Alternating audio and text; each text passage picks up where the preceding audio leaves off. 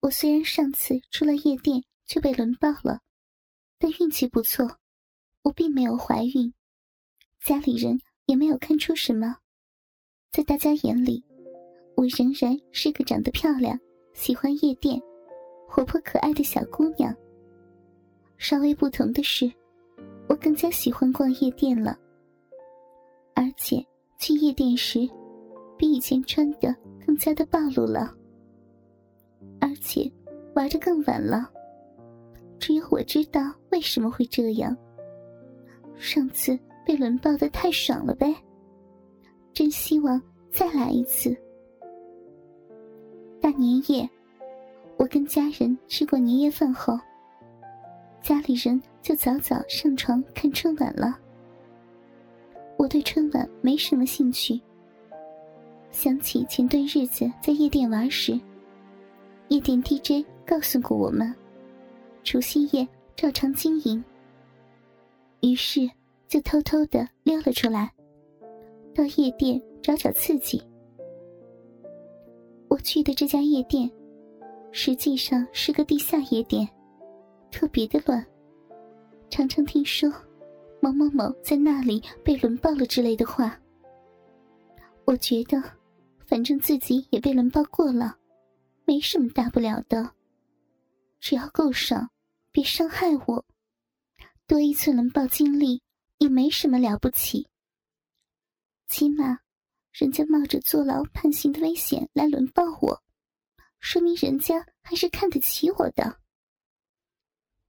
除夕夜还是很冷的，我披着一件长羽绒服，来到了这家夜店。一进门就脱了长羽绒服。交给了存衣台，露出里面性感的低领蕾丝边淡蓝色长袖紧身毛衣，和下边的黑色短裙，以及长筒马靴。这身性感的打扮，加上我天生的娃娃脸，立刻吸引了周围所有男人的火热的目光。对于这些目光，我已经习以为常了。哪个男人不喜欢漂亮的女生呢？我径直找了一个边上的空桌坐下。因为年夜饭吃的有点胀，所以就没有到舞池里蹦迪。不过，到底是大年夜，夜店里的人没有往常的那么多。我一个人坐着，翘着腿，露出修长粉嫩的美腿。看着舞池里的人，身体随着音乐摇摆着。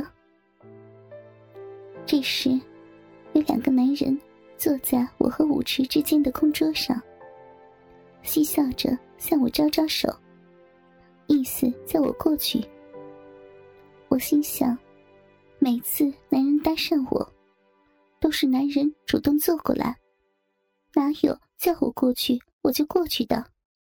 就白了他们一眼，不再看他们。招手叫来服务生，要了果汁，没有要酒。但服务生送来的，却是一杯鸡尾酒。我没有要这个呀，是不是弄错了？可是，夜店里音乐声音太大，服务生是听不到的。他只是指了指那两个男人。比划着表示是他们送的。我看了他们一下，他们正不怀好意的看着我。喝就喝，这是服务生直接送来的，又不是从他们桌上拿过来的，他们不可能在里面下药。我冲着他们微笑了一下，算是感谢，然后喝了一口。那两个男人见我喝了，相视笑了起来。其中一个戴了一只耳环的男人，回过头指了指我，然后指了指我的长腿，竖起了大拇指。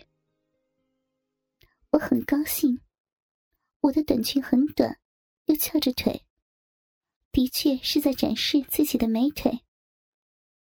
于是侧过身来。换了条腿，继续翘起来。耳环男，继续对我远距离的调情。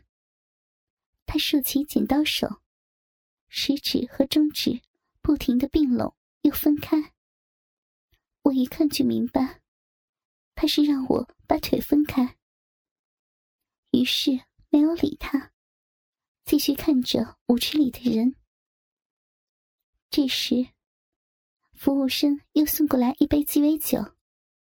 我看了一眼，好像比刚才送来的要贵一点。不过我没有喝，冷冷的看着这两个男人。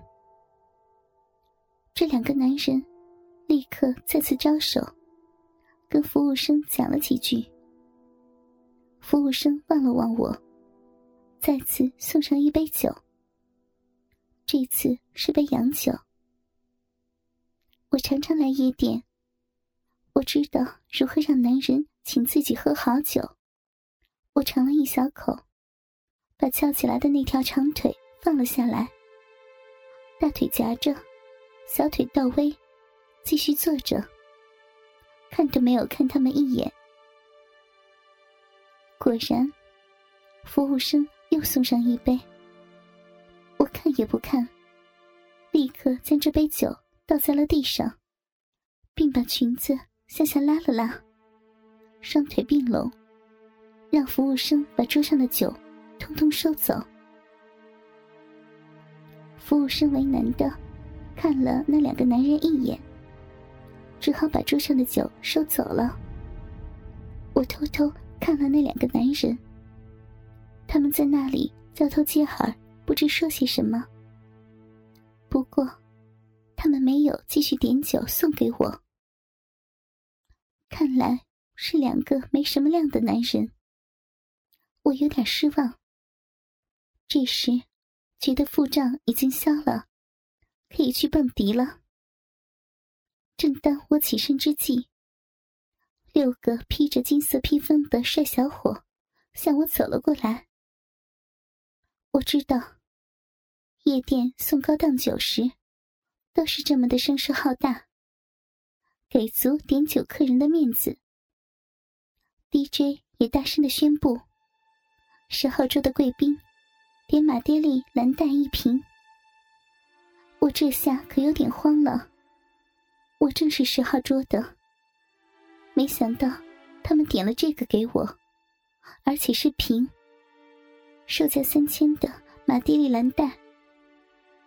我往常也变着法子让夜店里的男人请自己喝好酒，可这次有点大了。六个送酒的帅小伙将酒放在我的桌上，向我鞠躬行礼。弄得我有点不知所措。我看了看前面的那两个男人，两个男人都在做同一个动作，各自竖起两只剪刀手，食指和中指不停的并拢和分开，得意的要求我分开大腿。我只得重新坐下，待送酒小伙走后，略一考虑。分腿就分腿，谁叫自己在挑逗人家？不分是不行的了。我向四周看了看，夜店里的人在大年夜并不多。这时，大部分都在舞池里，没人注意这边。